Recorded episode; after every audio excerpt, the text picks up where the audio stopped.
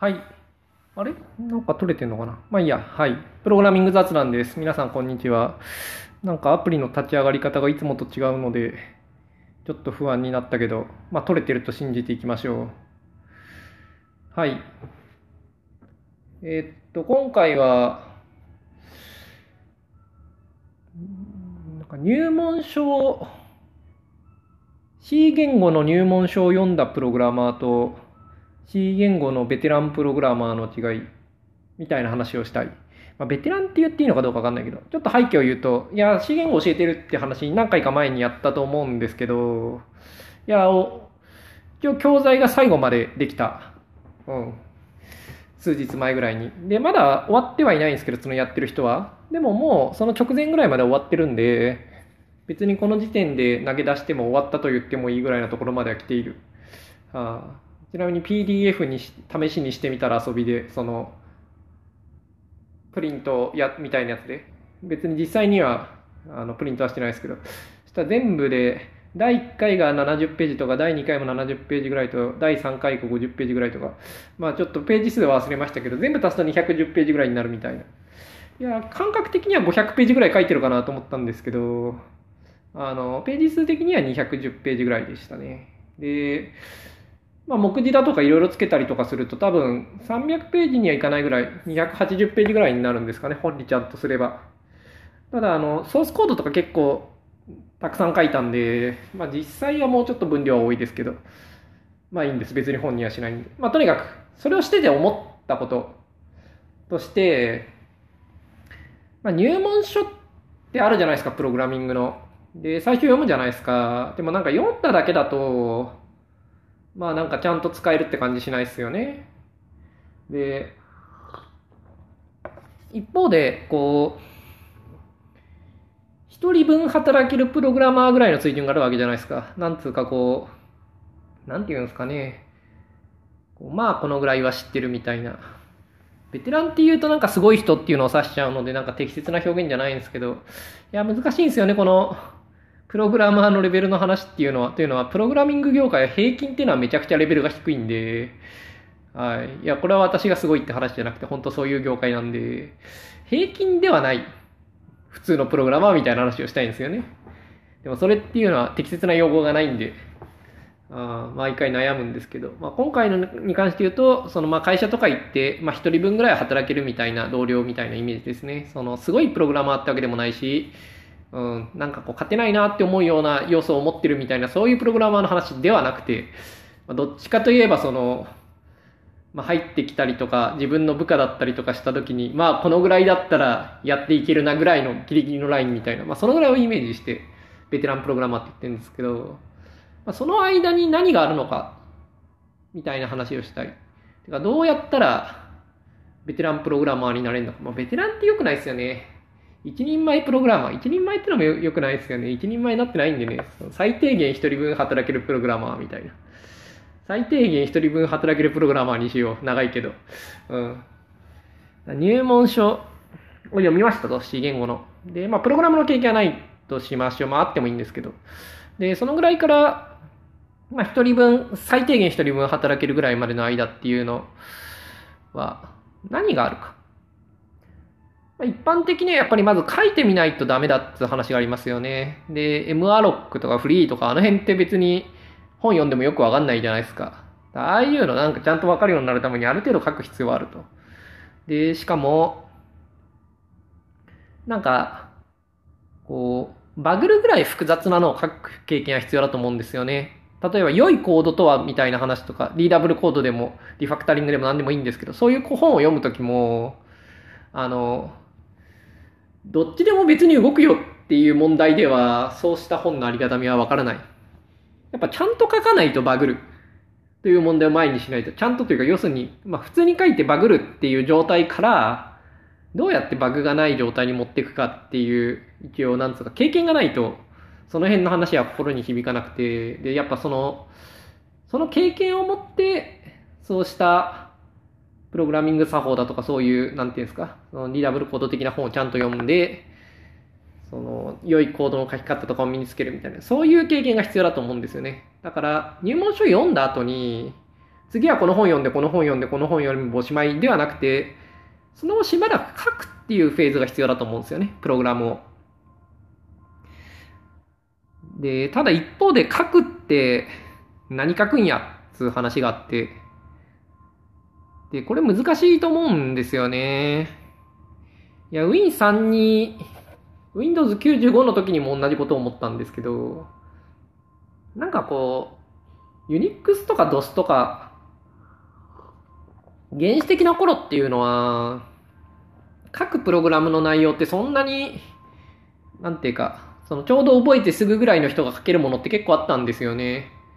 当時はその、別にスクリプトとかもそんななかったんで、まあ多くとかあったけど、別に多くとか知らないし、最初は。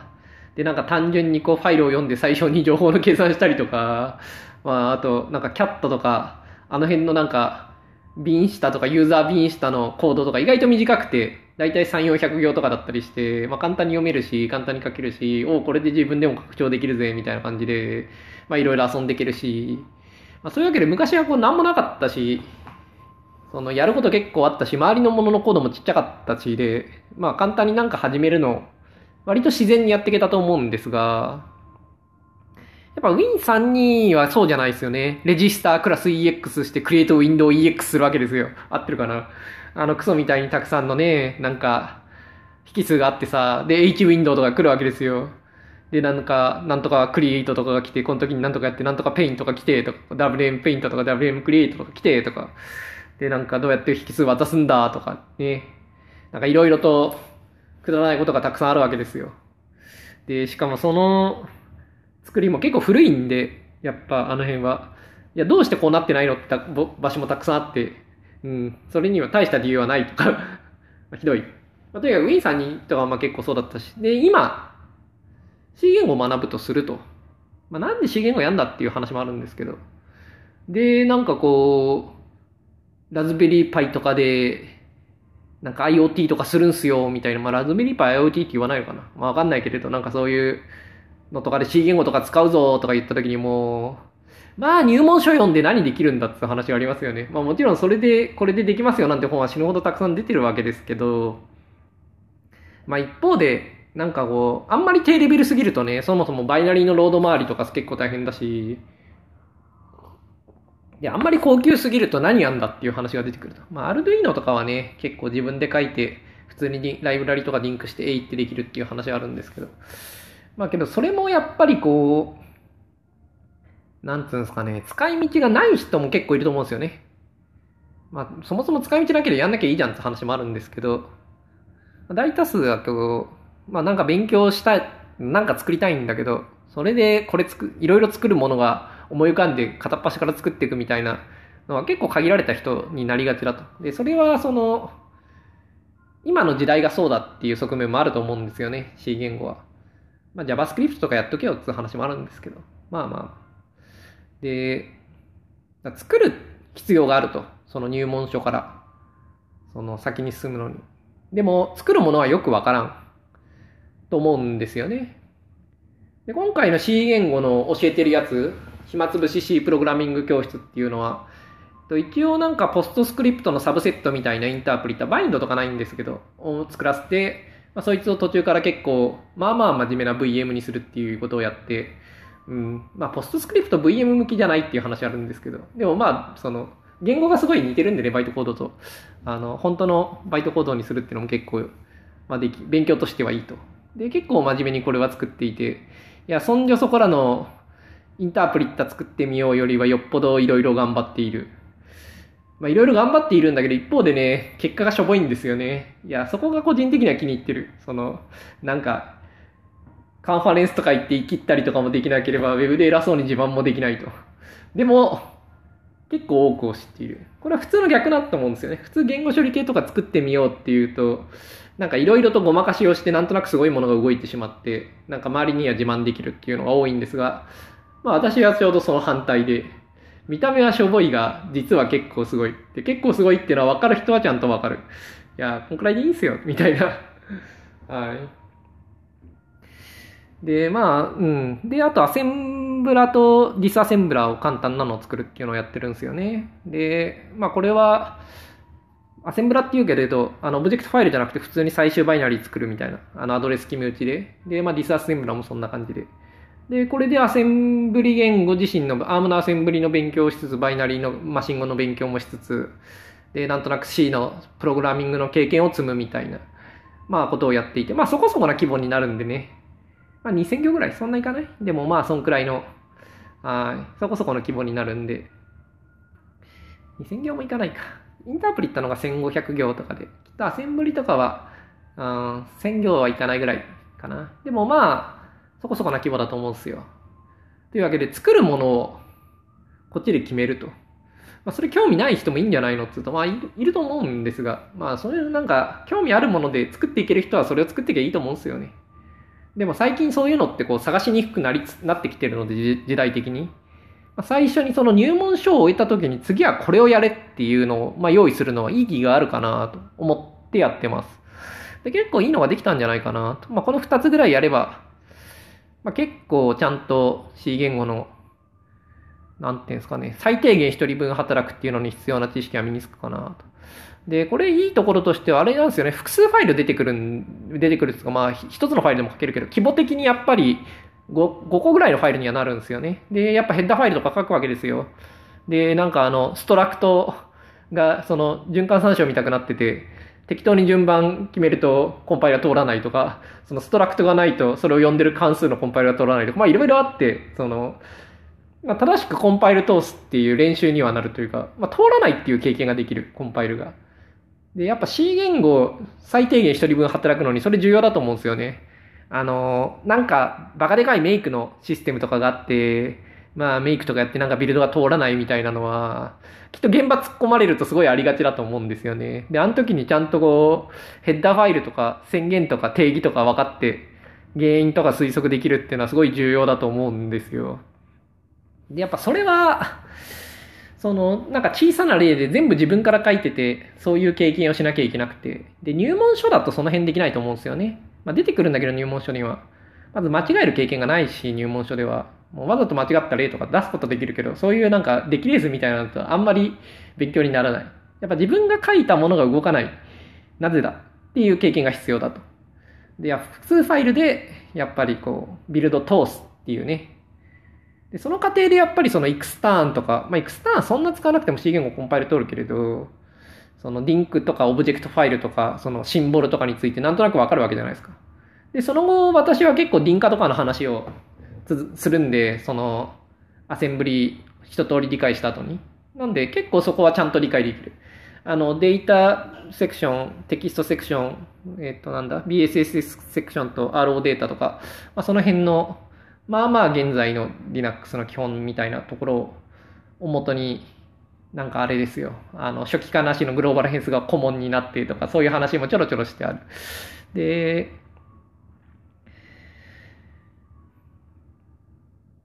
なんかこ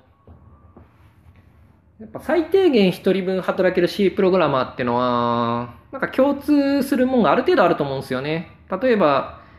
プリプロセッサーの問題を GCC-E で終えるとか、うん。まあ、GCC-S ぐらい読めるよとか、うん、まあけど読めるっていうけど、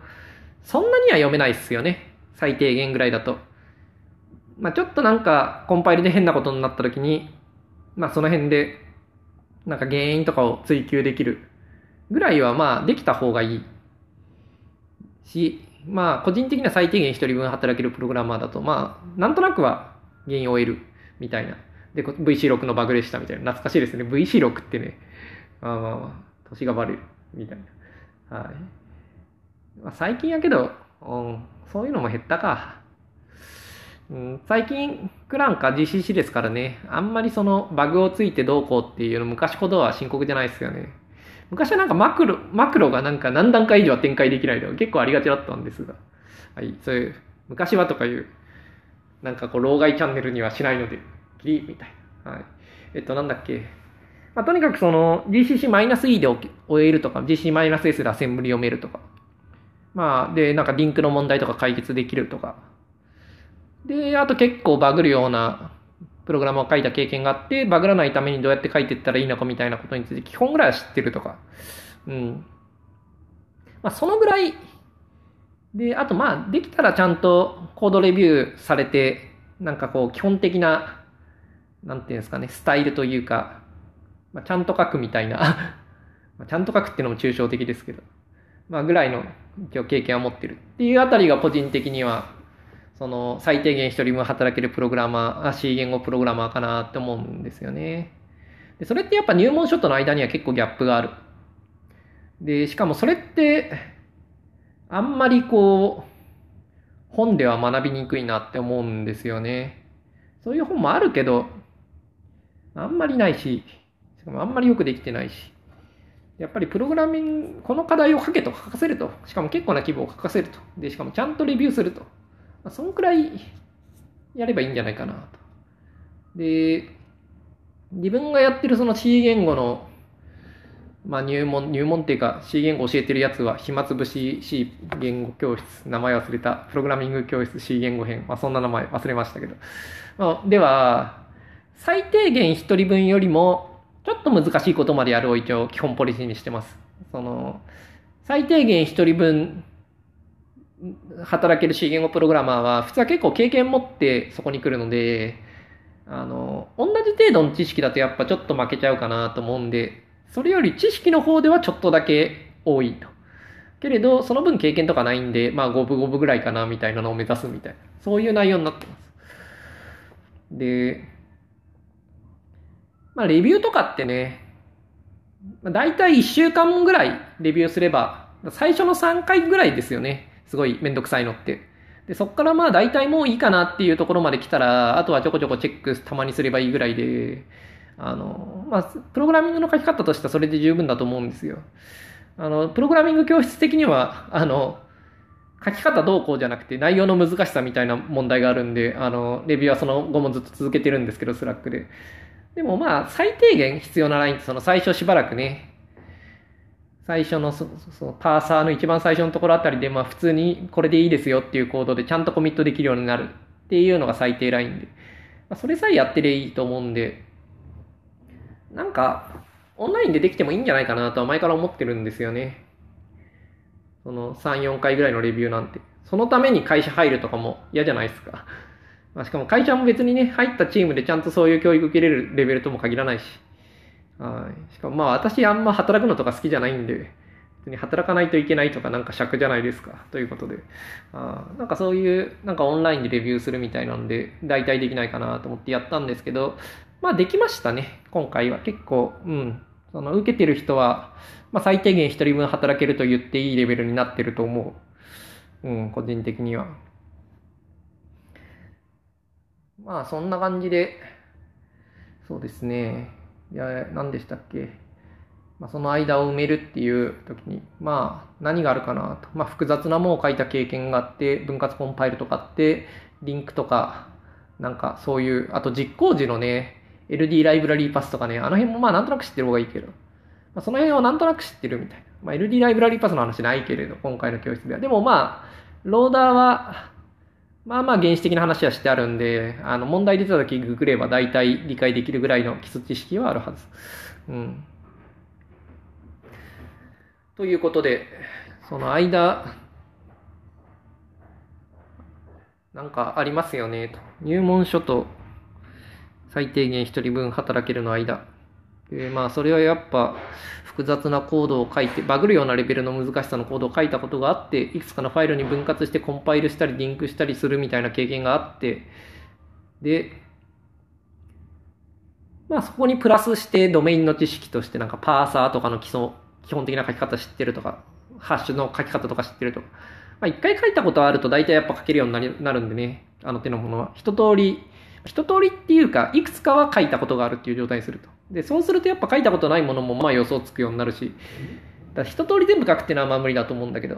まあ、二分岐書いて、ハッシュ書いて、うん、まあそんくらいでいいだろうと。まあスタックもたまに書くが、みたいな。うんまあ、そういうような基本的な経験を積みつつ、で、まあ VM とかもね、やっぱり、うん、書いた経験あればだいぶ違うしね、あの、イバルループをちゃんと書いたことがあると。しかもあの、C のホスト言語のスタック使ったあのごまかしじゃなくてま、ちゃんと、うん、途中で止めれるようなインタープリッタ書いたことがあるみたいなね。まあ、そういうのとか、まあアセンブリもそうですよね。一回ちゃんとどっかでやった経験あれば、バイナリーばらすのとバイナリー組み立てるの。うん。まあ大抵のそういうヘンテコバイナリー扱うのはできるようになるんで、まあそういう点ではアセンブリはね、2パスなんでね、アドレス解決あるんで、その普通のケースよりちょっと難しい気もするが、まあいい。うん。まあ、そんな感じの基本的なそのドメインの知識っていうか、まあ、定番となる、まあ、C 言語の各類の、その、なんていうんですかね。C 言語でよく書きそうな問題について、まあ、一回ぐらい書いたことがあるみたいな。まあ、そういう経験と。で、あとプログラミングなんか書いて、ある程度指導を受けるみたいな経験と。まあ、そんくらいあれば、最低限一人分働けるプログラマーなんじゃないかなと思っていて、うん、まあな、まあできたんじゃないかなと。思う。で、オンラインで、まあ、あとは教えるだけなんで、教えるのそんな大変じゃないんでね。あの、まあ、教材用意する方が全然大変だった。あなんで、まあ、これはスケールはするようになったんで、別にもっとたくさんやってもいいし、別に私以外の人がやったっていいと思うんですが、あまあ、うん、それは結構よくできたなと。で、まあ、自分の考える最低限一人分働けるプログラマーっていうのがどんくらいかっていうのも、まあ、全てを、まあ、詰めれたかなという気がする。